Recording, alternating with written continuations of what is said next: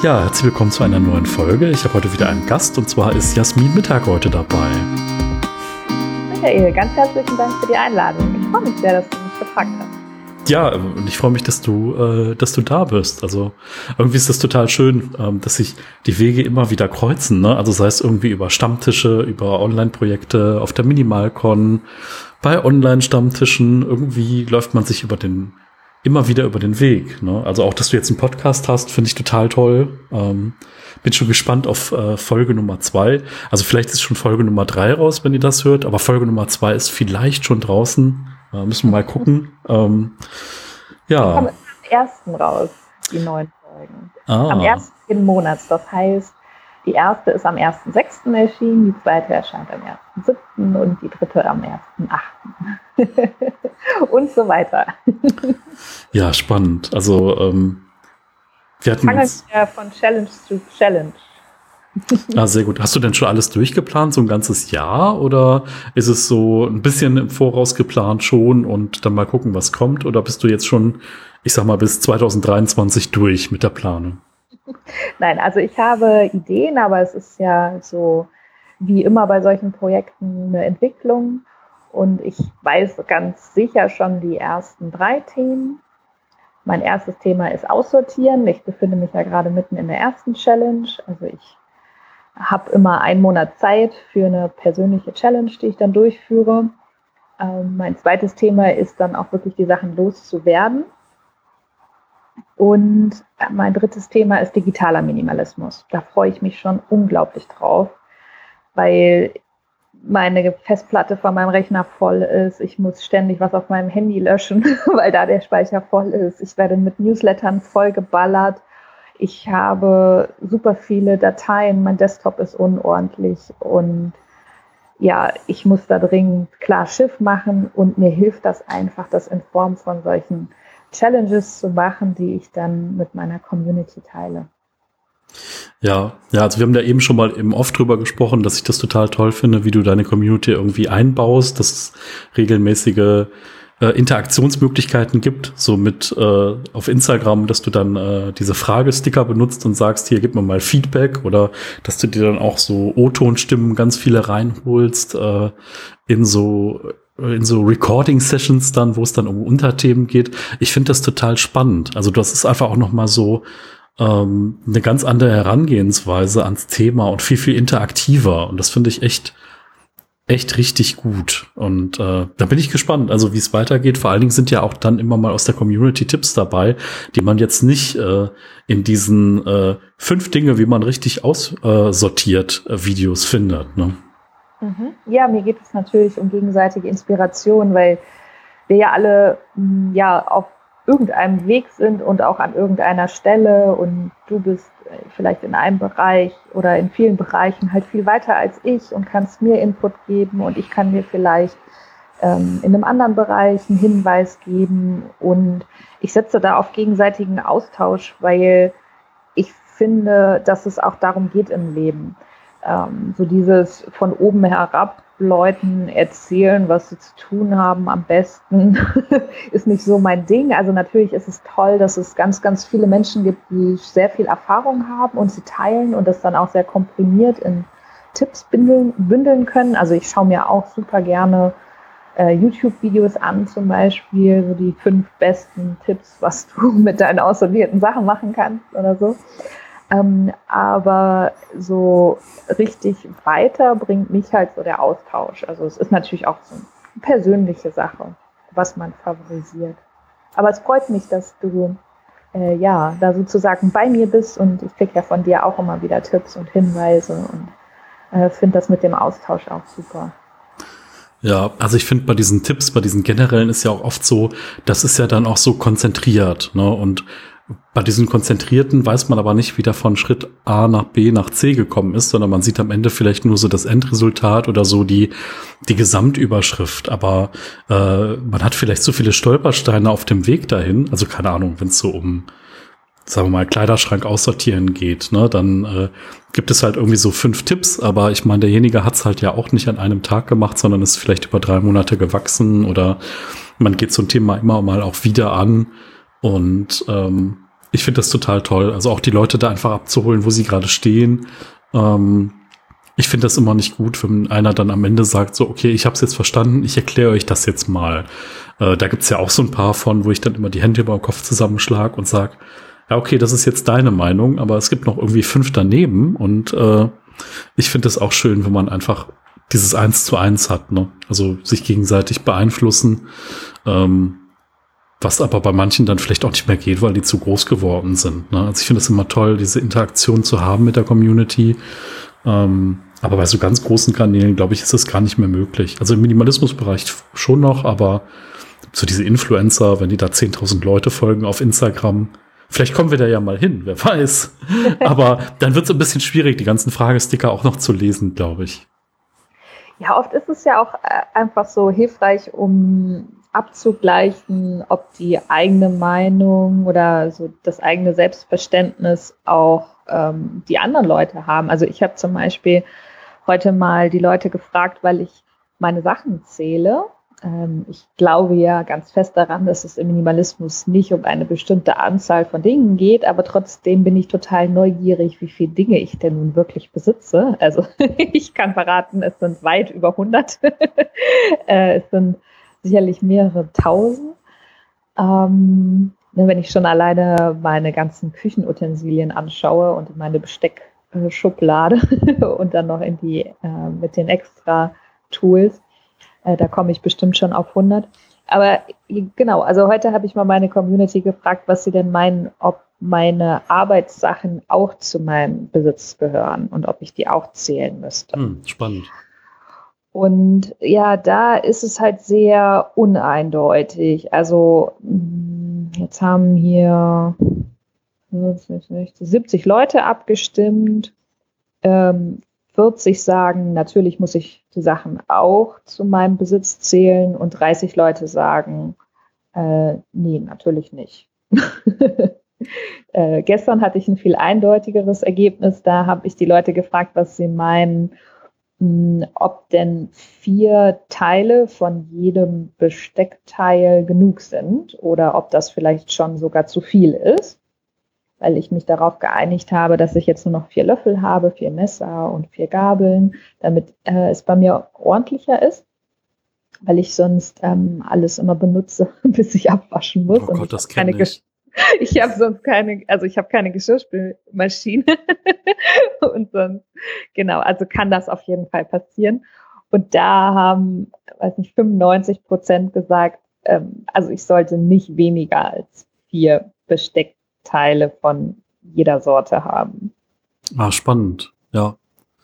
Ja, ich finde also, ich kenne das Problem auch. Also manchmal, da gehe ich zu meiner, zu meiner Spüle, zu meinem Waschbecken und denk so, da stehen jetzt irgendwie zwei Gläser, zwei Tassen und nochmal zwei Becher. Äh, ich hatte aber gar keinen Besuch. So, wie kommen da irgendwie sechs, äh, sechs Trinkgefäße hin? Äh, und dann weiß man immer, ja, okay, jetzt müsste mal was tun. Ähm, was mir dann immer geholfen hat, ist immer so, ähm, so kleine Aufräumsprints zu machen. Also, dass man sich so einen Timer setzt und einfach so in dieser geistigen Haltung von, okay, gleich klingelt es an der Tür und jemand kommt vorbei. Und dann machst du, machst du einfach so 15 Minuten Power Cleaning und du gehst einfach mal nur so auf Oberflächen. Also, dass du Oberflächen irgendwie frei bekommst, dass du noch mal irgendwie ne, das Bad noch mal schnell durchs äh, Becken durch, noch mal die Toilette und dass das dann wirklich so ist, ähm, dass du dann dich konzentrierst auf so eine Sache. Und in diesen 15 Minuten kann man so unglaublich viel schaffen. Ähm, oder dass ich so Sachen dann bundle, dass ich dann sage, okay, jetzt nehme ich mir einen schönen Podcast auf die Ohren und dabei spüle ich da. Ne? Und dann ist es eher so der Podcast, der mich dann dabei hält, weil ja, man kann auch achtsam spülen, aber äh, es ist jetzt auch nicht so die, die Tätigkeit, wo ich sage, oh, das erfüllt mich jetzt äh, mit einer Riesenfreude. Ne? ja, das ist auf jeden Fall eine gute Idee mit diesem äh, Aufräumsprint. Also ich lege das immer hin, bevor ein Besuch kommt. Und das ist auch tatsächlich das, was mich am meisten motiviert, äh, eine ordentliche Wohnung präsentieren zu können. Aber ich habe noch nie mit dem Gedanken gespielt, das zu imitieren und finde das eine großartige Idee. ja, schön, super. Noch ein Tipp aus der Community, das ist doch gut. ja. ja. Ja, also ich, ich muss sagen, diese Community, die ist mir halt auch echt total ans Herz gewachsen, weil einfach dieser Austausch wirklich auf Augenhöhe ist und das ist nicht so dieses, äh, das sind die Leute, die sich damit ganz viel auseinandergesetzt haben und die Community sind die, die denen nur irgendwie hörig sind oder so. Also natürlich hat man immer mehr so dieses, dass man Tipps an andere weitergibt, äh, so ein bisschen daraus gewachsen, weil man so ein bisschen mehr vielleicht als Experte wahrgenommen wird oder als jemand, der schon ein bisschen weiß, wie es geht. Ich meine, offensichtlich haben wir ja irgendwie Minimalismus dann auch im Namen, so was die Kanäle angeht. Aber ähm, grundsätzlich finde ich das auch so toll. Ne? Also es ist so, man kann auch jeden anderen, der sich dafür interessiert, relativ problemlos ansprechen. Ne? Für's, für einen Podcast oder für eine Kooperation in irgendeiner Form. Und das ist einfach so, in 95 Prozent der Fälle einfach so ein, oh ja, schön, lass uns mal zusammen sprechen. Ne? Und das finde ich halt einfach richtig, richtig toll. Und ich glaube, dass das in anderen Bereichen vielleicht nicht so einfach immer funktioniert.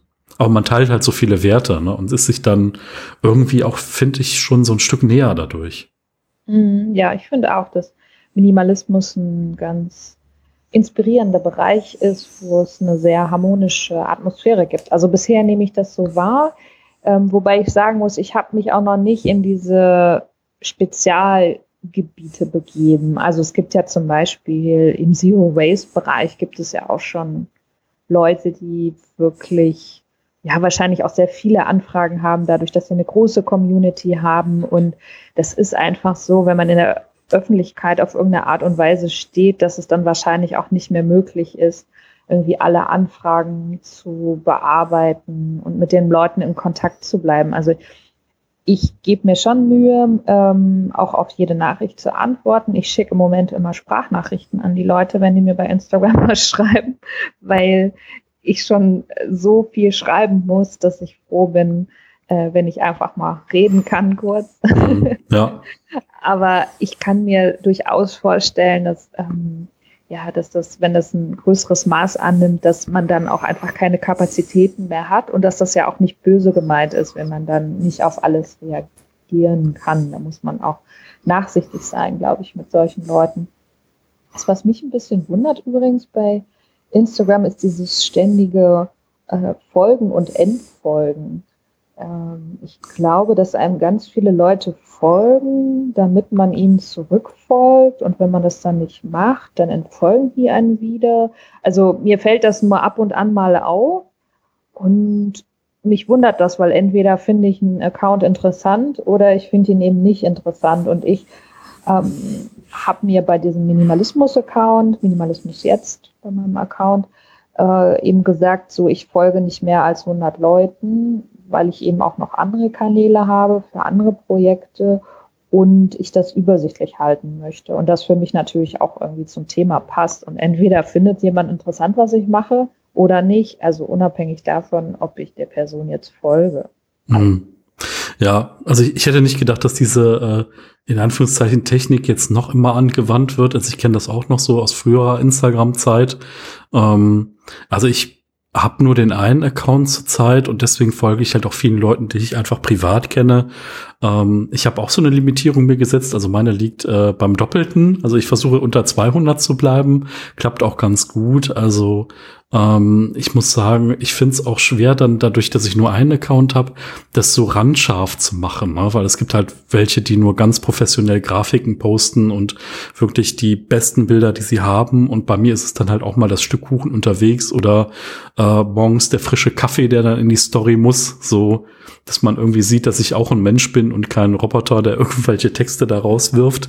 Ähm, aber klar, man könnte das anders oder ich könnte das anders professionalisieren, aber ähm, ich bin ja auch nicht, ich muss ja auch nicht. Und das ist ja irgendwie auch schön, dass man so die Wahl hat, dass man es jetzt nicht als nur knallhartes Business macht, sondern es ist ja auch eine Herzensangelegenheit. Ne? Also, aber es ist auch immer ein Spagat, finde ich.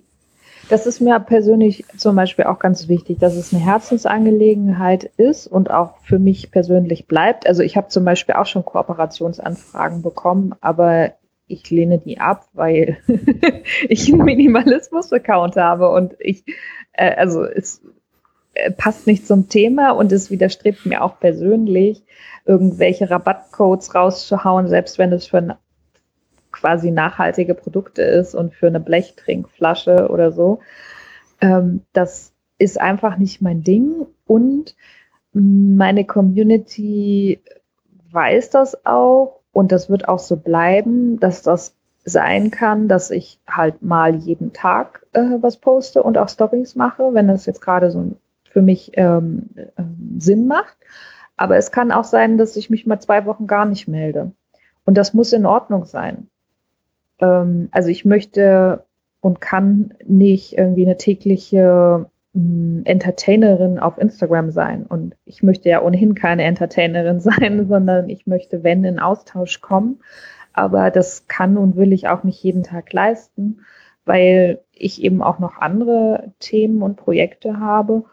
Und ähm, ja, ich halt keine Influencerin oder Sinfluencerin oder was weiß ich sein möchte und sein kann. ja, ja, das, ja, das ist so genau das. Da kann ich einfach nur nicken und sagen, ja, genau so und nicht anders. Ähm, es gibt schon genug, äh, die das anders machen auf den diversen Kanälen und da muss man ja nicht unbedingt irgendwie in dieselbe, in dieselbe Richtung gehen. Ähm, was ich so spannend finde, ist einfach, ich habe oft auch mal den Punkt gehabt, dass ich gesagt habe, naja, du hast jetzt alles zum Thema Minimalismus gesagt. Mhm. So, es ist jetzt mal alles draußen und äh, irgendwie ist dann mal gut. Und ich habe jetzt aber wieder festgestellt, dass halt auch so viele Leute und auch fast ganze Generationen nachgekommen sind, die dieses Thema gerade auch wieder neu für sich entdecken und die jetzt da stehen, wo ich vor zehn Jahren stand oder sagen wir vor neun Jahren und äh, das jetzt wieder neu für sich entdecken, aber auch mit anderen Möglichkeiten. Ne? Es gibt jetzt wieder ganz andere Literatur, es gibt andere Ankaufdienste, es gibt andere Möglichkeiten, Sachen zu teilen oder loszuwerden mm, oder das auch zu dokumentieren. Ähm, ich sag mal, YouTube war 2011 noch gar kein Ding, was Minimalismus angeht. Das ging erst 2014 los. Und ich finde das total spannend zu sehen, also auf welche Ideen jetzt auch die die äh, Leute kommen, die das gerade neu für sich entdecken. Und aber auch schön zu sehen, dass sie auch die gleichen Probleme manchmal haben, wo man vielleicht schon mal einen Schritt weiter ist. Ähm, mhm. Würdest du das auch sehen, dass die Aktualität vom Thema immer noch genauso da ist wie vor ein paar Jahren oder? Auf jeden Fall, beziehungsweise würde ich sagen, wird es immer drängender und dringender, dass wir uns mit Minimalismus beschäftigen und Minimalismus so weit wie möglich in unser Leben integrieren, weil wir ja auf diese Art und Weise ja freiwillig verzichten. Denn fest steht, wenn man der Wissenschaft trauen darf, dass wir verzichten werden müssen. Und Minimalismus ist eben eine ganz tolle Inspiration, um freiwillig zu verzichten, beziehungsweise das, was man vielleicht als Verzicht jetzt ähm, negativ konnotiert ähm, kennt, dass man das als Bereicherung erlebt. Weil wir äh, lassen ja bewusst Sachen weg und das fühlt sich ja nicht an wie etwas, was uns weggenommen wird oder was halt einen, eine Lücke hinterlässt oder so, sondern ganz im Gegenteil, wenn es eine Lücke hinterlässt, dann tut sich da aber ein Feld von Fülle auf, also von ja, zum Beispiel mehr Zeit oder große Bereicherung durch andere Erlebnisse. Ja, ja, also ich finde, ähm, ja, du hast es total gut gesagt. Also ich finde so ein bisschen, es ist so ein bisschen wie, wenn du ein Bild zu Hause an so einer kleinen Wand hängen hast oder du gehst in so ein Museum mit so ganz großen Wänden, dann wirkt das nochmal ganz anders. Und äh, beim Minimalismus ist ja so, dass wir einfach diesen mehr Platz schaffen in irgendeiner Form, egal ob physisch oder auch mental, weil wir uns einfach von Dingen lösen oder vielleicht nicht an allem so anhaften, wie das mal früher war. So egal ob es Konsum ist oder Menschen oder Shoppingwaren. Und äh, wenn man dann einfach irgendwie weniger hat, dann kann man das irgendwie auch noch mal anders genießen oder anders wertschätzen. Also egal, ob es jetzt so Unterhaltungen sind oder vielleicht das, was man dann konsumiert, äh, ist auch noch mal was Besonderes dann mehr. Mhm. Ja. Und also mir ist es auch aufgefallen, dass die Themen natürlich alle wiederkommen und dass äh, auch immer wieder neue Leute nachkommen, die sich damit beschäftigen. Und auch für mich ist es ja so, obwohl ich mich schon irgendwie seit fünf Jahren mit Minimalismus im Allgemeinen beschäftige, dass ich in ganz viele Bereiche noch gar nicht so vorgedrungen bin und dass dann noch ganz, ganz viel auf mich wartet und dass ich mich halt sehr darauf freue. Mir ist zum Beispiel aufgefallen, dass es ganz viele minimalistische Bloggerinnen und Blogger gab, die es nicht mehr gibt. Also die waren vielleicht vor zehn Jahren oder vor fünf Jahren sehr aktiv und auch du hast ja deinen Blog irgendwann eingestellt. Was hat dich dazu bewogen? Also ich habe, ähm, also den hat es immer gegeben. Ich habe nur nicht weiter geblockt, weil ich irgendwie nichts mehr zu sagen habe. Also ich hatte irgendwie, ich hatte genug Worte irgendwie rausgegeben zu dem Thema und mir ist irgendwie so die Lust an dem Schreiben darüber abhanden gekommen. Ich habe ja immer weiter dann noch meinen, also seit 2014 immer weiter monatlich den Stammtisch in Köln gemacht und hatte dann immer jeden Monat diesen direkten Austausch und ähm, irgendwie jetzt durch den Schreibkurs, den ich jetzt seit zwei Wochen mache, habe ich irgendwie auch mehr Lust wieder zu schreiben und das in Worte zu fassen. Und ich habe ja wirklich gedacht, ich habe jetzt über ein Jahr gar keinen Artikel mehr irgendwie auf dem Blog verfasst und letztes Jahr nur zwei Artikel. Da dachte ich, das kriegt bestimmt keiner mit, wenn ich da mal wieder was drauf schreibe. Und tatsächlich innerhalb von zwei Tagen habe ich dann zwei, drei Kommentare bekommen und Feedback. Und da müssen einfach Leute, ich habe es auch nicht auf Instagram angekündigt, dass ich gesagt habe, hier neue Artikel auf dem Blog oder so. Ähm, und fand das echt total spannend, dass es echt noch Leute gibt, die das dann angesurft haben und gesagt haben, so, ah, gucke ich mal, ob es da nicht doch was Neues gibt. Und ähm, cool. Also das heißt, du hast jetzt neulich erst wieder was veröffentlicht? Ja, ja, genau. Ja. Und worum geht es bei dem Artikel? Mm, also es sind einfach jetzt so Begebenheiten, die ich so ein bisschen, also einmal so ein bisschen Stand der Dinge, äh, was so los war im letzten Jahr, warum ich äh, vielleicht auch nicht mehr so viel geschrieben habe, einfach mal zusammenzufassen, was da so passiert ist. Ähm, dann habe ich mal darüber geschrieben, warum es für mich so ein großes Thema ist, jetzt nicht mein erstes YouTube-Video zu veröffentlichen. Äh, und dann habe ich noch mal über das Thema Homeoffice geschrieben. Also weil das jetzt einfach so eine Erfahrung ist, die, äh, also was man sich lange gewünscht hat. Also ich hatte nie die Möglichkeit, Homeoffice zu machen aktuell und habe aber gesehen, ja, als Minimalist, wenn man nur einen Esstisch hat und keinen separaten Schreibtisch, ist das vielleicht auch ein bisschen schwierig, äh, wenn man dann immer seinen Arbeitslaptop da aufbauen muss mit einem separaten Bildschirm noch und ähm, dass doch viele Interaktionsmöglichkeiten wegfallen und der Weg zur Küche ist so kurz und zum Badezimmer und sonst hat man mal jemand auf Flur getroffen, mit dem man noch mal reden konnte und ähm, das war halt schon interessant, einfach nochmal so festzustellen, was ist positiv, also ne, eine Stunde pro, pro Fahrt äh, nicht mehr zu haben mit dem Auto, also 50 Kilometer hin, 50 Kilometer umzufahren, war auf jeden Fall positiv. Mhm. Ähm, aber manche Sachen waren halt auch so, ah, die kann halt so ein Online-Chat oder ein Telefonat nicht ersetzen, ne, weil man einfach auch viel zu wenig Informationen rüberbekommt, wenn man den anderen nicht sieht. Ne? Dann hat man ja nur noch so Stimme, Tonalität und so, aber man hat die Mimik nicht und Körperbewegung und sowas hat man ja auch nicht. Also da fehlt dann so ein bisschen was. Also das sind so Themen, worüber ich jetzt geschrieben habe und mhm. also ähm, ist nicht alles Gold, was glänzt, sagst du. Ja, richtig, richtig, genau. Ja. ja, verstehe. Ja. Okay, und was hat es mit dem YouTube-Video auf sich? Hast du darüber schon gesprochen oder magst du das auch noch kurz erzählen? Also es geht so ein bisschen darum, dass ich, ähm, ich hatte schon mal Versuche gestartet, äh, bei YouTube Videos hochzuladen. Ähm, 2018 habe das dann immer wieder verworfen und jetzt bin ich halt so in den Startlöchern. Also ich habe jetzt erstmal die Podcasts hochgeladen und äh, auch mal so ein Instagram Live äh, hochgeladen, aber so mich direkt in Videos vor der Kamera zu zeigen, habe ich noch nicht gemacht, weil immer wenn ich diese Kamera hochgehalten habe, war das immer so man wird nervös, man muss irgendwie sprechen, man muss irgendwie auch auf den Punkt kommen und muss irgendwie sich eine Struktur überlegen, wie man das macht und das war echt so dieses alleine ich und die Kamera oder auch alleine ich und das Mikrofon ist halt schon so ein bisschen eine Herausforderung. Deswegen finde ich so Gespräche in Podcasts einfacher.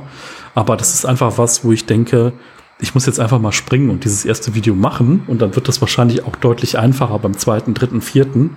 Und ich mhm. habe da auch total Lust drauf, weil ich die Technik dahinter ein bisschen besser verstehen will. Ich möchte gucken, dass ich das auch, dass ich da so auch meine Bildsprache vielleicht finde und da habe ich so ein bisschen darüber geschrieben, warum, wieso, weshalb. Ja. Ah, okay. Ja, ja man muss schon sagen, dass äh, es äh, bei YouTube zum Teil auch schon eine sehr gute Qualität gibt, finde ich. Gerade im Minimalismusbereich. Und auch ich finde das auch abschreckend. Also äh, beziehungsweise herausfordernd, wenn ich mir jetzt vorstellen würde, ich überlege, ob ich ein YouTube-Video mache. Ja. Da muss ich, glaube ich, noch mal auf eine andere Art und Weise funktionieren, dass man halt auch sehr komprimiert auf den Punkt die Sachen darstellt, dass es auch wirklich schön aussieht, weil das ist ja ein sehr visuelles Medium. Wobei ich spannend finde, wenn man sich mal so YouTube-Kanäle anguckt von Leuten und dann mal zu ihren ersten Videos geht, dass ähm, ja, dass es auch da ein ganz deutlicher Unterschied dann zu sehen ist, oft zu den aktuellen Videos, was wiederum zeigt, äh, man muss an irgendeiner Stelle anfangen. Und ich zum Beispiel bin mir auch ganz sicher, wenn ich meinen zehnten Podcast gemacht habe, dass ich dann die erste Folge hören werde und denke, na ja, hm, würde ich jetzt besser machen, aber wenn ich nie mit der ersten Folge angefangen hätte, dann könnte ich ja auch nicht dahin kommen, wo ich dann irgendwann mal bin, wenn ich die zehnte gemacht habe. Und so ist das bestimmt auch mit den YouTube-Videos. Ja, manchmal wird man ja auch effizienter bei dem, was dann danach passiert. Also diese ganze Postproduktion oder was man noch so an Zeit reinsteckt, die kein Mensch sieht, ne? weil jeder sieht ja nur am Ende diese, diese Laufzeit von so einer Podcast-Folge. Aber wie viel Stunden da an Arbeit und an Schnitt und an Gesprächen und an vielleicht Technik und anderen Dingen hinterhängen, die sieht ja meistens keiner. Deswegen finde ich manchmal so Videos auch interessant oder so Dokumentationen, wo jemand dann auch mal seinen Workflow zeigt. Also wie schneidet der etwas, wie produziert der etwas, weil man dann immer denkt so, oh ja, das ist aber eine gute Abkürzung. Da könnte ich aber jetzt auch noch mal gucken. Ähm, oder dass man sich auch vielleicht aktiv dann mal über so Tools und Dinge, die man nutzt, austauscht. Ähm, das, das finde ich halt ist auch spannend. Ne? Das ist jetzt nicht das, was der Hörer dann am Ende mitbekommt, aber so dieser Weg dahin, bis sowas dann fertig ist und dann auch rauskommt, finde ich auch immer eine spannende Sache. Mhm. Ja, und ganz am Anfang steht natürlich auch das große Thema Mut. Also ich habe jetzt auch ähm, über ein Jahr gebraucht, bis ich dann wirklich die erste Podcast-Folge rausgebracht habe, weil ich vorher immer nicht einen Kopf hatte oder mir noch unsicher war oder noch nicht genug Mut hatte. Also die, da sind tatsächlich Interviewausschnitte, die waren schon ein Jahr alt, weil ich die ne, ähm, eben in dem Jahr zuvor aufgenommen hatte, wo ich ganz hundertprozentig den Podcast rausbringen wollte, aber irgendwie war ich dann noch nicht so weit und habe eben auch immer wieder gebraucht, um Zeit zu finden, beziehungsweise ja, ein Stück weit dann auch, um den Mut zu finden. Hast du denn schon ein Konzept für deinen ähm, YouTube-Video-Kanal? Also ich habe ähm, jetzt vor kurzem mit dem Daniel Frerichs eine Folge aufgenommen. Äh, der ist ja, ähm, ich sag mal, Designer, freischaffender Filmemacher. Und der, wir haben so ein bisschen über so eine Grundstruktur, die bei YouTube funktioniert, gesprochen. Also, dass man so eine gewisse Gliederung hat, dass man erstmal so einen Teaser gibt am Anfang und äh, dann ein Intro und dann fängt man irgendwie an und dann Punkt 1, 2, 3 und ich sag mal so eine Länge irgendwas zwischen 8 und 15 Minuten ist wohl das, was man machen sollte. Ähm, und ähm, die Struktur wird einfach sein, dass ich mich, glaube ich, nochmal hinsetze und gehe nochmal durch meine ganzen alten Blogartikel durch und schaue einfach mal, ob ich das vielleicht nach Lebensbereichen strukturiere oder vielleicht dann auch ähm, auch aus dem Alltag Dinge zeige. Also die, die Miriam von Yes to Less, da bin ich total dankbar dafür, weil die auch immer schon so ein bisschen in Videos denkt. Also ich mhm. möchte gerade meinen Kleiderschrank so ein bisschen umorganisieren und möchte jetzt auf so eine Kombination von der Kleiderstange gehen und ich möchte meinen Kallax ein bisschen upcyclen, dass da so ein paar ähm, ich sag mal, Fächer jetzt mit Türen zugemacht werden können und möchte dann auch so eine so, äh, so ein Kallax-Regal so von Ikea, das ist so. Ach so, das ist der Name von dem Ja, ja, genau. Achso, das ah. ist so ein, äh, das hat so, ich sag mal, alles so viereckige äh, Fächer, ist also so ein Regal und dafür gibt's aber so Möglichkeiten, dass man da auch ähm, sich Schubladen reinmacht. Da gibt's Vitrineneinsätze, da gibt's Türen für und ähm, da möchte ich jetzt einfach den freien Platz, den ich gewonnen habe, so ein bisschen nutzen, um da vielleicht dann die Dinge, die man faltet oder rollt, unterzubringen. Und dann den Rest, den ich noch hängen muss, den dann auf so eine schmale Kleiderstange, die vielleicht noch so 60 Zentimeter hat, draufzunehmen, weil ich habe jetzt einen Kleiderschrank, der ist jetzt so 13 Jahre alt, der ist sehr dunkel, der macht den Flur sehr, sehr dunkel. Und ganz ehrlich, wenn ich da an der Seite mal versehentlich drankomme, dann wackelt der auch sehr. Also der hat so ein bisschen, glaube ich, seine Halbwertszeit überschritten. Ist jetzt auch kein, kein Modell, wo man sagt, okay, der übersteht die nächsten 100 Jahre. Ist also kein, kein Vollholz, kein Echtholz. Und das ist jetzt so ein Projekt, was ich dann angehen werde. Da hat Miriam direkt gesagt, Mensch, dann film das doch. Das ist doch interessant, wenn du irgendwas loslässt in deinem Leben und äh, machst vielleicht noch ein bisschen Upcycling und schraubst da irgendwas zusammen und äh, erzählst noch mal nebenbei ein bisschen darüber, wie du deine Kleidung strukturiert hast und warum du irgendwie mit weniger Platz jetzt auskommst. Und dann dachte ich, wow, habe ich gar nicht drüber nachgedacht. Klar, könnte ja für irgendjemand auch interessant sein. Ähm, und da gibt's immer wieder Begebenheiten, wo ich dann denke, so, oh, okay, ähm, ich habe jetzt zuletzt einfach mal aus Spaß ein Study with Me Video aufgenommen. Das ist so eine relativ neue YouTube-Kategorie seit zwei Jahren. Da geht es darum, man filmt sich dabei, wie man am Rechner sitzt und Dinge tut. Aber nicht so, dass jemand den Rechner sehen kann. Und das können sich dann Leute, die lernen, angucken und dann so ein Gefühl haben von, ich lerne jetzt nicht allein, sondern da lernt noch jemand anders mit mir. okay. Was also alles gibt, ist ja verrückt. Und äh, also die, die großen Videos haben so zwischen eine und fünf Millionen Views. Also es ist halt echt so. Was hast du bisher? Weiß ich nicht, 30 oder so. Aber ich habe auch erst 100 Abos, also ähm, das, ja, aber das war dann so ein bisschen, keine Ahnung, im Podcast kann man mich ja hören und dann kann man mich da schon mal sehen. Und das ist ja dann schon mal so, wenn man die zusammenlegt, hätte man ja schon so ein halbes YouTube-Video. Passt es dich langsam vor. Ja, richtig, genau. ja, verstehe. Ja. Aber klar, da gehört Mut zu, ja. Das, ja, äh, ich bin ehrlich zu sein ganz froh, dass ich gerade niemand meine Wohnung zeigen muss. Ja, ja, früher hat man immer für die Eltern aufgeräumt oder für die Tante, wenn die zu Besuch kam und heute räumt man dann für YouTube auf. Das ist ja irgendwie auch so. ähm, also klar, bei mir ist auch nicht immer perfekt. Der Witz ist, glaube ich, wenn jetzt wirklich Besuch kommt und du hast halt diese 15 Minuten und danach sagt jeder, boah, bei dir ist immer so aufgeräumt. Ne? Ich sage manchmal auch, boah, es sieht furchtbar aus und Leute kommen rein und sagen, du spinnst. So, weil es ist dann vielleicht doch nicht so unordentlich wie bei anderen Leuten. Ne? Das ist so, ja, ich habe jetzt halt gerade ganz viel rausgerupft, weil ich ja dabei bin, äh, 500 Teile zusammenzusuchen, die ich äh, safe aussortiere, beziehungsweise möchte ich eigentlich noch mehr aussortieren, ähm, weil meine erste Challenge ja ist, dass ich nur noch das behalten möchte, was mir wirklich richtig gut gefällt und was ich langfristig haben möchte. Das wird nicht ganz klappen. Also zum Beispiel habe ich festgestellt, dass ich noch alte Töpfe habe ähm, und die ersetzen möchte durch Töpfe, die gerade nicht lieferbar sind. Ah, okay. Ja.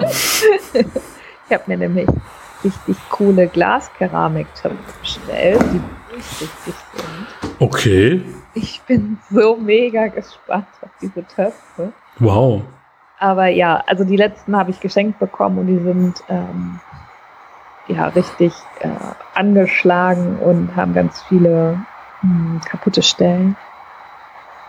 Naja, und jetzt äh, möchte ich halt bis Ende dieser Woche noch weitere 250 Teile finden, die ich aussortiere.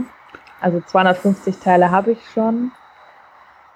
Und deswegen, ja, habe ich jetzt auch immer so ein bisschen hier und da geguckt und alles rausgerupft. Und es ist unglaublich, wie viel sich nach Müll anfühlt wenn ich das so ne, gesammelt vor mir habe und wenn ich dann die einzelnen Teile in die Hand nehme und überlege, ob das jetzt weg kann, entdecke ich einen Wert in diesem Gegenstand.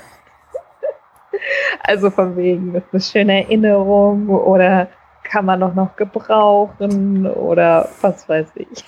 Es ist schrecklich. Vielleicht. Das dir, du hast äh, bist fertig mit dem Aussortieren, oder? Du beschäftigst dich mit anderen Ja, also ich sag mal, es gibt hier und da noch mal was, also Thema Küche, da habe ich auch extrem viel aussortiert. Ähm, Ich denke mal, es gibt hier noch in der einen oder anderen Schublade so ein bisschen Elektronikkram, wo ich noch mal durchgehen kann. Also vor allen Dingen auch, ähm, ich habe jetzt meinen Laptop äh, mir ein neues geholt und es hat halt andere Anschlüsse. Das heißt, es gibt jetzt noch so ein paar Adapterkabel und Sachen, was irgendwie, wo man sich dann auch denkt, so, naja, ich habe nur drei Kabel, nee, es sind dann vielleicht doch eher so 15. Und äh, ich gucke jetzt einfach mal, dass ich ein bisschen rumfrage im Freundesbekanntenkreis, wo ich weiß, die haben denselben Laptop gehabt wie ich, ob die nicht noch so ein VGA, HDMI-Adapter gebrauchen können, um Bildschirm anzuschließen, dass ich dann weiß, okay, äh, weil ich habe irgendwie so eine so eine Sperre, was eBay angeht, ne? So dieses oh, jetzt ein Foto machen und einen Text schreiben und da hinsetzen und hm, und da muss man abends da sein, wenn das jemand abholen will und also irgendwie ich, bin ich auch bei gewissen Dingen, da habe ich mich so von diesem Geldwert gelöst, weißt du? Also jetzt nicht, wenn ich sage, ich verkaufe hier meine teure Soundbar oder so, dann ja, okay. Oder ich verkaufe mein altes Notebook, okay. Aber wenn das so Artikel sind, die haben mich mal vor fünf Jahren zehn Euro gekostet, dann denke ich mir so, ja, dann verschenke ich sie an jemand, der sie gebrauchen kann. Ne? Ja, ich verstehe. Hast du denn schon mal deine Sachen gezählt? Nee, nee. Und wenn du jetzt schätzen müsstest, was würdest du für eine Zahl nennen, wenn ich sage, schätze mal so genau wie möglich, wie viele Teile du ungefähr hast? Ich finde das immer so Definitionssache, ne? Zählst du, zählst, wie zählst du denn Socken? Zählst du die als Paar? Das ist natürlich ein Paar, ja, das ist okay. eine. Ja. Und aber jetzt auch jeden, jede Gabel, jeden Löffel. Klar. Einzeln. Ja, also da gehe ich auch davon aus, dass ich äh, dass ich auf vierstellig lande. Also, ja. also ich, ja. also vielleicht, vielleicht könnte ich drunter kommen, obwohl, nee. Ich habe ja noch so einen Werkzeugkasten und da sind auch noch ein paar Schraubendreher drin und so und ein paar kleine einzelne Nägel und obwohl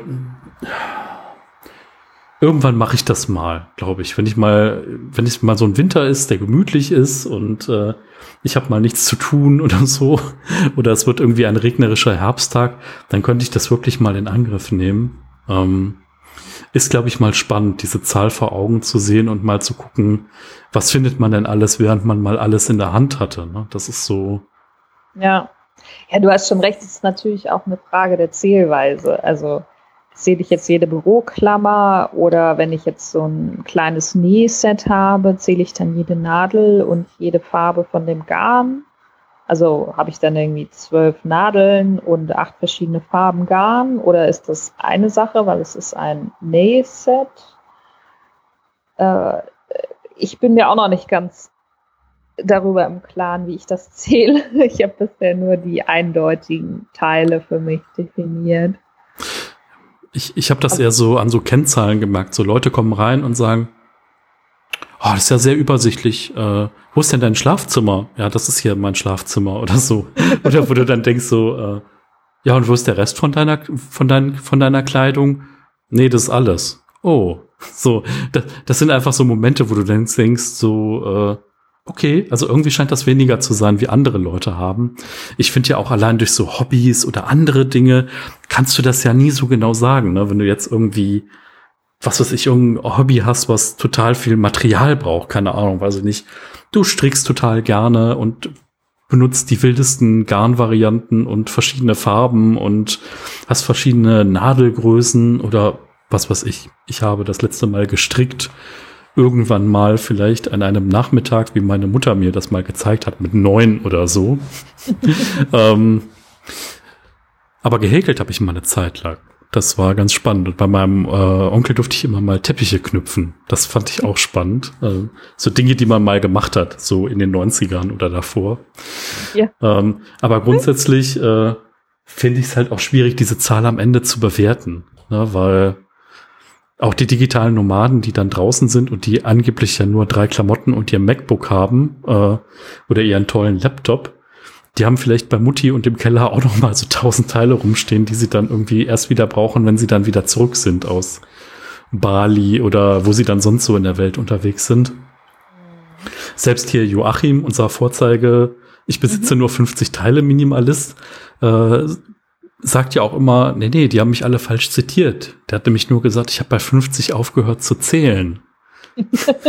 Wo du dann denkst, ja, okay, aber klar, so eine Zahl macht natürlich irgendwas, ne? Weil jeder dreht sich erstmal instinktiv um und guckt und sagt so, ja, nee, also tausend Teile, das könnte ich nicht. Oder hundert Teile, nee, das könnte ich nicht. ähm, äh, aber ja. ich, ist schon spannend. Also einfach, weil du vielleicht wirklich alles nochmal in der Hand hast. Das ist, glaube ich, das Interessante daran auch. Ja, und mein Ziel ist schon, irgendwie so wenig zu haben, dass ich das Gefühl habe, oder nein, dass das real so ist, dass das alles in drei Kisten vielleicht passt. Also plus die Möbel und plus noch ein Koffer und ein Rucksack mit Kleidung. Weil mir mein Gefühl sagt, dass ich dann für mich entscheiden kann, also freier entscheiden kann, ob ich vielleicht umziehen möchte, ob ich digitale Nomadin werden möchte, ob ich gar keinen festen Wohnsitz haben möchte oder ständig umziehen oder ob ich sage, nö, das gefällt mir hier gut. ich bleibe einfach hier in der Wohnung und in Hannover. Aber ja, es fühlt sich so an, als wenn ich dann noch freier entscheiden kann. Ja, also was, was mir auch nochmal geholfen hat, sind so Gedankenexperimente. Also dass du einfach, es gibt so diesen Klassiker, es gibt so eine Website, die zeigt so fünf Dinge, die du mitnehmen würdest, wenn dein Haus brennt. Mhm. So, keine Ahnung. Katze, Portemonnaie, den einen Ordner mit den wichtigen Dingen und Kuscheltier oder sowas. Äh, und das ist irgendwie total spannend, sich einfach mal zu überlegen, was ist das? So, du kannst jetzt alles mitnehmen, was du mit einmal tragen kannst zum Beispiel. Was würdest du mitnehmen? Ne? Du würdest, also wenn dein Haus brennt, würdest du wahrscheinlich nicht noch deine Kleider aussortieren und sagen, oh ja, das nehme ich vielleicht mit und das andere eventuell. Ähm, aber am Ende kommt man, also was ich so aus diesem Experiment rausgenommen habe, ist so, okay, wenn es hier wirklich brennt, boah, dann ist hier verdammt viel auch wieder mit Versicherungswert äh, ersetzbar. Und wichtig sind dann äh, einfach so ein paar Erinnerungsstücke, die es vielleicht nur physisch gibt. Und ähm, dass du dich noch ausweisen kannst und dass du irgendwie alles, was einen Riesenwert hat, vielleicht noch hast. Ähm, aber so richtig, weiß ich nicht. Also ich finde so dieses Lösen von gewissen Dingen ist so das Spannende, ne? dass man so sagt, naja, okay, ich habe hier zwar XYZ, ne, aber wenn das jetzt weg wäre, wäre das schon mal, wird man schon mal schlucken und wird man vielleicht auch mal ein Taschentuch brauchen, aber es würde halt auch weitergehen, ne? Und du wärst noch derselbe Mensch und ähm, ja, also ich finde, ich, man kann sich schon von vielen Dingen einfach so auch lösen, ein Stück weit. Ähm, aber finde ich ein interessantes Experiment, weil ähm, boah, drei Kisten, also drei Kisten wird echt sportlich, ähm, glaube ich. Ich weiß nicht, ob ich das schaffe. Also ich sage nur, das ist meine romantische Vorstellung. ja. Ja. Das hat mich übrigens gerade an mein Watching-Projekt erinnert, wo ich Leute nach ihrem wichtigsten Gegenstand gefragt habe. Ja, ja, spannend. Das finde ich äh, auch ein richtig tolles Projekt. Ähm, du hast schon mal drüber nachgedacht, oder? Ja, genau. Und ich bin ja dann so ein bisschen auch auf Laptop gekommen oder Smartphone und das war mir ja dann irgendwie so ein bisschen zu doof, weil das ja es geht ja nicht um diesen physischen Gegenstand, sondern das, was der mir ermöglicht. Also sprich irgendwie Kommunikation, Austausch und dass der so indirekt für andere Dinge stand. Aber bei dir war es ja, glaube ich, das Fahrrad, ne? Ja. Das Fahrrad ist mein Lieblingsgegenstand. Schlechthin. Also ohne Fahrrad fühle ich mich einfach nicht vollständig. Ja. Ja. Ganz schrecklich für mich ohne Fahrrad. Und in Hannover ist es auch einfach äh, toll, mit dem Fahrrad durch die Gegend zu fahren. Ich wohne auch noch direkt am Wald und fahre auch meistens irgendwie durch den Wald, wenn ich irgendwo anders hinfahre. Es ist äh, ja ein sehr befreiendes und schönes Gefühl, mit dem Fahrrad unterwegs zu sein. Ja, ach, spannend. Also ich würde wahrscheinlich meinen Reisepass äh, greifen, wenn es jetzt brennt. Auf jeden Fall. Na, ich habe gar keinen. Oh. Ich müsste mir erstmal einen machen. Also ich bin irgendwie aus der EU. Ja doch, ich war mal in der Schweiz. ähm, wie war das denn? Habe ich denn da? Nee, ich glaube, braucht man keinen ne, in der Schweiz. Da reicht, glaube ich, der Perso. Wahrscheinlich. Ja, die sind noch so mit drin. Okay, ich war mal in England. Da bräuchte ich jetzt wahrscheinlich bald auch mal einen dann. so, ja, so spätestens so zwei, 2021 oder so. Ähm, du eben Hannover gesagt hast, habe ich nochmal drüber nachgedacht. Ich war, ähm, ich war in Hildesheim, also gar nicht so weit weg von Hannover, mhm. äh, auf einer Betriebsratsschulung und äh, muss sagen, das ist auch echt ganz schön, ganz schön war. Wir haben da nämlich so eine Nachtwächterführung mitgemacht durch die Stadt. Und das muss ich sagen, fand ich total spannend und ähm, ich habe auch schon mal Urlaub in der eigenen Stadt gemacht, um einfach mal so Kultur anders kennenzulernen und so ein paar touristische Angebote auch mal zu nutzen, ähm, die man sonst einfach nur in fremden Städten nutzt. Also wie so Führungen oder so. Mhm. Und ich muss sagen, dass es halt echt total spannend ist, was man noch mal über die eigene Stadt und über die eigene äh, Geschichte auch mit dieser Stadt vielleicht dann auch mal in Erfahrung bringen kann, was man sonst vielleicht gar nicht so auf dem Schirm hat. Man nutzt vielleicht hier und da mal eine Ausstellung, aber äh, dann mal so in die Tiefe zu gehen oder mal zu gucken, okay, was würde man jetzt Menschen zeigen, die zu Besuch kommen? Also ich habe so eine Standard-Touri-Tour für Köln, die ist in meinem Kopf fest verankert. Die ist auch immer ganz schön und alle freuen sich und haben so ein bisschen was abgegrast, die noch nie Köln gesehen haben. Aber ähm, das dann noch mal mit Anekdoten spicken zu können, ist irgendwie ganz nett. Ja, coole Idee. Ähm, vor allem ja auch jetzt, wo das mit dem Reisen immer noch ein bisschen eingeschränkt ist. Ne? Ja. Ja, total. Tja, also ich bin gespannt, äh, wie es weitergeht. Also einmal so mit deinen Projekten, wo sich dieser ganze Minimalismus aber auch hin entwickelt. Ich finde ja interessant, ähm, am Anfang gab es ja immer nur diese, ich sag mal, Verknüpfung mit Nachhaltigkeit. Äh, mit Zero Waste dann gewisserweise.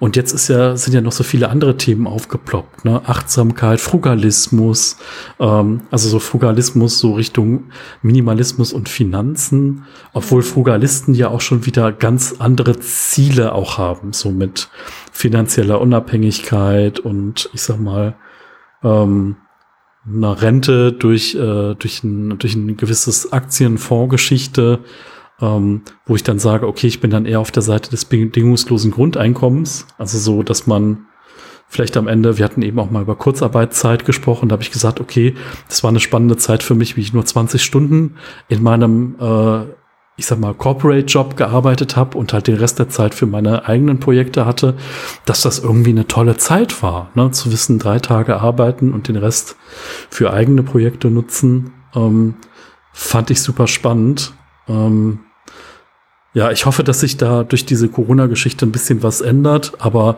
man sieht jetzt auch irgendwie, es war jetzt drei Monate und mittlerweile so einige Firmen haben halt auch wieder Homeoffice gekappt, andere ja, also ich glaube, wir haben die Krise noch lange nicht überstanden, vor allen Dingen auch nicht die wirtschaftlichen Folgen. Und mal sehen, wie das jetzt irgendwie uns die nächsten zwölf Monate noch begleitet. Und ich hoffe immer noch darauf, dass wir uns ein bisschen was von positiven Dingen auch retten können in die Zukunft. Aber irgendwie dieses Kapitalismusrad, was wieder anläuft, das irgendwie zu bremsen oder ein bisschen umzukehren, ist halt irgendwie extrem schwierig. Mhm. Also ich sehe das ja so, dass wir alle selber verantwortlich sind und dass Minimalismus dabei auch eine sehr große Inspiration sein kann. Mir ist aufgefallen, dass ähm, so wie ich das sehe, das nicht für alle selbstverständlich ist. Jetzt bin ich mal ganz gespannt, wie das für dich ist, weil äh, für mich ist Minimalismus ein Dach ähm, wo ich halt alles Mögliche drunter sehen kann. Also zum Beispiel auch Nachhaltigkeit oder auch Frugalismus und Zero Waste und ähm, Achtsamkeit und so, weil für mich Minimalismus einfach ein Lebensstil ist, der mich inspiriert, mich auf das Wesentliche zu konzentrieren. Und wenn ich mich auf das für mich Wesentliche konzentriere, dann kann das eben sein, dass ich sage, ich möchte aber ab einem gewissen Alter Erwerbsarbeit nicht mehr nachgehen und das ist früher, als das andere Leute machen oder ich möchte gerne ähm, Plastik vermeiden und das ist für mich wesentlich und ne, entsprechend die anderen Themen auch. Und jetzt habe ich aber schon mit mehreren Leuten gesprochen, die gesagt haben, nee, nee, äh, mein Oberthema ist eigentlich Nachhaltigkeit zum Beispiel und Minimalismus ist ein Teil davon. Wie ist das für dich? Mhm. Ach ja, das ist, glaube ich, also man kann jetzt das, man kann jetzt das große Label fast aufmachen, so, ähm, aber ich weiß, was du, ich verstehe das. Also für mich ist das auch so das Oberthema. Ähm, Ich würde aber sagen, man kann es auch manchmal abgrenzen. Also zum Beispiel zum Frugalismus. Ähm, ich habe Frugalisten erlebt, die wirklich sich so extrem eingeschränkt haben, wo ich dachte, boah, das geht jetzt so in Bereiche von Askese, äh, so mit, ich sitze irgendwo und trinke halt vier Stunden lang ein Glas Leitungswasser, was ich umsonst bekommen habe. So wirklich so, um den letzten Cent irgendwie rauszuquetschen oder, keine Ahnung, ich kaufe mir im Großmarkt XYZ, um dann nochmal vier Cent pro Woche an Produkt Y zu sparen, wo ich dann immer denke, so, boah, der Zeitaufwand, der dafür drauf geht, ähm, also natürlich versuchen die alle dieses, dieses Ziel maximal zu erreichen und ähm, ich finde aber, der Minimalismus hat mir auch gezeigt, dass ich zwar auf vieles achten kann, aber dass es so eine also wenn es in Stress ausartet, wird es halt auch schwierig. Ne? Also so dieses weniger zu haben oder dieses Bewusste zu haben, finde ich gut, aber jetzt so alles abzulehnen, so und das zu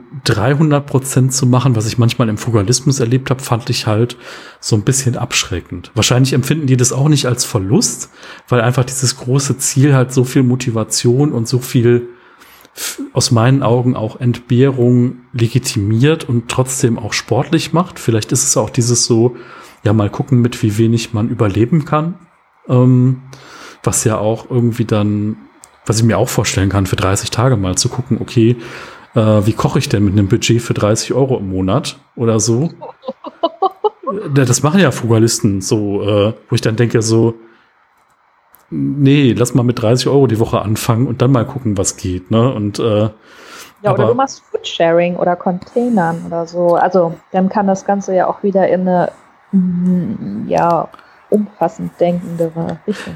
Ja, genau. Also deswegen, also ich finde, äh, ähm, ich finde schon, also bei mir steht auch über vielem der Minimalismus drüber. Ähm, was auch Themen sind, die für andere jetzt zum Beispiel gar nicht so relevant sind. Also bei mir so dieses äh, du hast gesagt hier digitaler Minimalismus zum Beispiel. Also bei mir ist es jetzt so, ich habe irgendwann ja entschlossen, nur noch Bilder mit dem Smartphone zu machen. Also so vor sieben, acht, neun Jahren. Ähm, damals waren die Smartphones ja noch nicht so gut und die Dateien relativ klein und die werden jetzt auch immer größer. Und ähm, ich habe jetzt da also eine gewisse Datensparsamkeit, ne, dass das bei mir nicht überhand nimmt, was die Menge der Daten angeht. Und das ist was, womit ich total gut fahre. Und manchmal schlackern meine Kollegen dann mit den Ohren, wenn die hören, dass irgendwie bei mir alles auf diesen kleinen Speicherplatz äh, passt. Äh, und die haben halt einfach Faktor 200 an Dateien rumliegen. Ähm, ja, aber ich finde, das, das Vergleichen ist halt immer schwierig, ne? Genau wie ich jetzt Frugalisten so als Entsager sehe, würden die jetzt sagen, na, der Minimalist, der kann ja gar nicht richtig sparen, ne? So, vielleicht ist es einfach auch so, dass, ähm, ja, manchmal muss man vielleicht tiefer in die Welt des anderen eintauchen, um nachvollziehen zu können, warum derjenige das macht, ne? Auf jeden Fall. Also es sind ja auch oft ähm, einfach persönliche Gründe, warum man jetzt ähm, irgendwas zu irgendwas imstande ist und zu irgendwas nicht. Und ja, ich glaube, wichtig ist eben, dass man nicht so einen Perfektionismusanspruch an sich selber hat. Aber wenn ich jetzt so unsere Verantwortung als Menschen sehe, die sich ja auch Minimalismus auf die Fahne geschrieben haben und das auch nach außen tragen, egal wie weit wir jetzt halt selber sind oder auch nicht oder wie sehr bereit wir auch sind, in gewissen Bereichen minimalistisch zu agieren und auch wie wir das auslegen, ähm, dass wir auch anderen Menschen vermitteln, hey, es geht nicht darum, perfekt zu sein.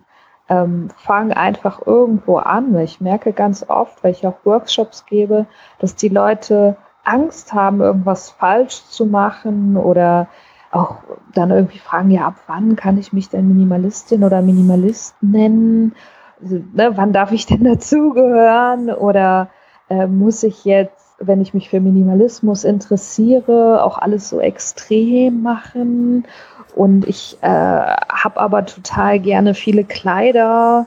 Äh, ist das jetzt irgendwie gegen Minimalismus und so? Und das sind alles so Fragen, sagen würde, hey, äh, Leute, stellt euch die doch bitte gar nicht. Äh, wischt das mal vom Tisch und seht einfach erstmal euer Interesse und wenn das für euch hilfreich ist, dem Ganzen ein Label zu geben, dann macht das, weil zum Beispiel für mich ist das so, dass mir Labels helfen, weil das für mich wie eine Richtschnur ist.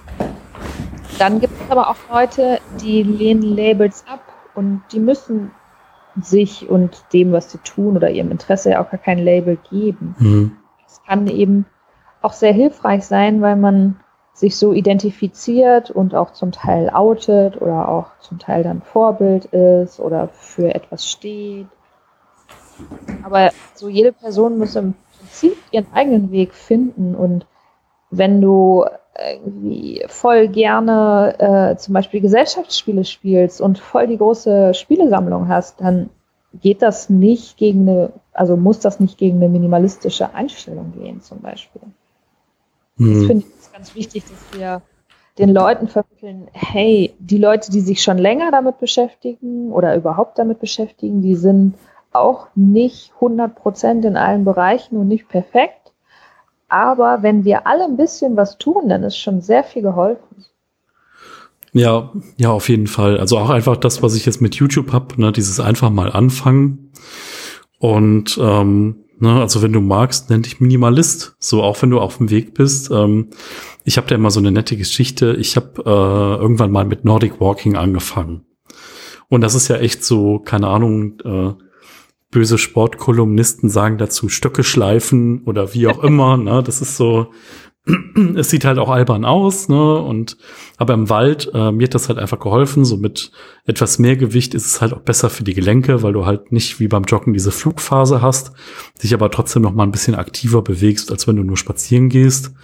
Und ich habe das dann mal eine Zeit lang morgens durchgezogen, dreimal die Woche und dann sind mir immer Jogger entgegengekommen und haben mich halt überholt, überrundet. Ich war aber immer um dieselbe Zeit im selben Wald. Und irgendwann gab es zu diesem Moment, also mich hat auch der 86-jährige Jogger überholt, weil er einfach schneller war. Und irgendwann gab es den Moment, dann haben die Leute angefangen, mich zu grüßen. Und dann warst du irgendwann in diesem Inner Circle drin. Und da gibt es irgendwie diesen Satz, Sportler duzen sich. Ne?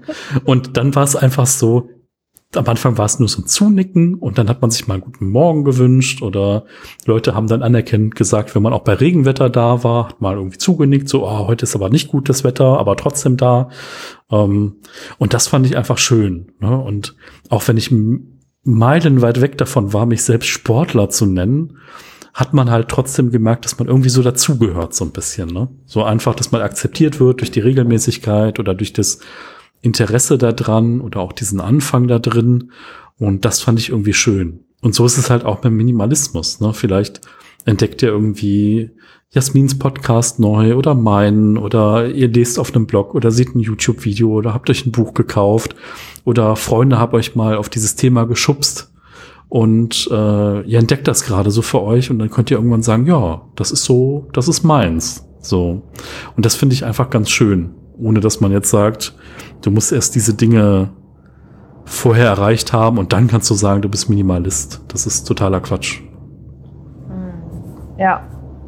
Und man muss auch eben dazu gewillt sein, auch Fehler zu machen. Also das ist ja bei allen so, ne? Wenn du jetzt dein YouTube-Video machst oder ich mein Podcast oder auch wenn ich jetzt anfange, mich mit Nachhaltigkeit zu beschäftigen oder in irgendeine Richtung gehe, dann muss ich dazu bereit sein, Fehler zu machen, weil ich halt sonst nichts mache. Und wenn wir dazu bereit sind, dann ähm, betrachten wir auch andere viel gnädiger. Ich finde das zum Teil echt krass, was für eine ja, auch so durch dieses Online, durch die Online-Kommunikation für eine Diskussionskultur entsteht oder was auch von anderen Leuten erwartet wird, die dann mal irgendwas äh, in den Augen von anderen Menschen nicht gut machen oder nicht perfekt. Ähm, wir müssen doch alle irgendwie sehen, dass wir, mh, hm, ich glaube, dass wir alle nicht alles perfekt machen können. so.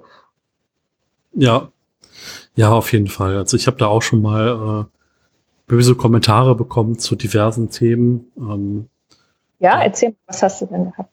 Ach ja, zum Thema Nachhaltigkeit, dass ich da noch nicht so weit wäre. Und da habe ich gesagt, ja, hier steht ja auch nicht Nachhaltigkeitsblock drüber oder dass ich dann ne, gesagt habe, so, keine Ahnung. Also ich finde ich bin ein Fan von irgendwie es dir dann auch einfach machen und eine Regelmäßigkeit reinbekommen. Also so, keine Ahnung, ähm, zum Beispiel ich kaufe passierte Tomaten nicht mehr in dieser, in dieser Plastikverpackung oder in dieser Papierverpackung, die von innen beschichtet ist, sondern kaufe jetzt passierte Tomaten nur noch in Glas.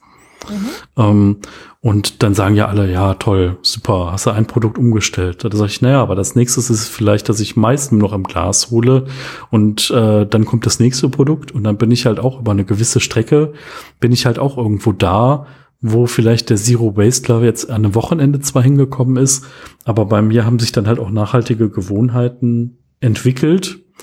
Und es war für mich keine Mühe, ne, sondern ich habe einfach immer mal im, im, Regal zwei daneben gegriffen und äh, habe dann für mich da auch meine guten Produkte gefunden. Und äh, ich finde halt wichtig, auch sich das zugestehen, alles in seinem eigenen Tempo zu gehen. Ne?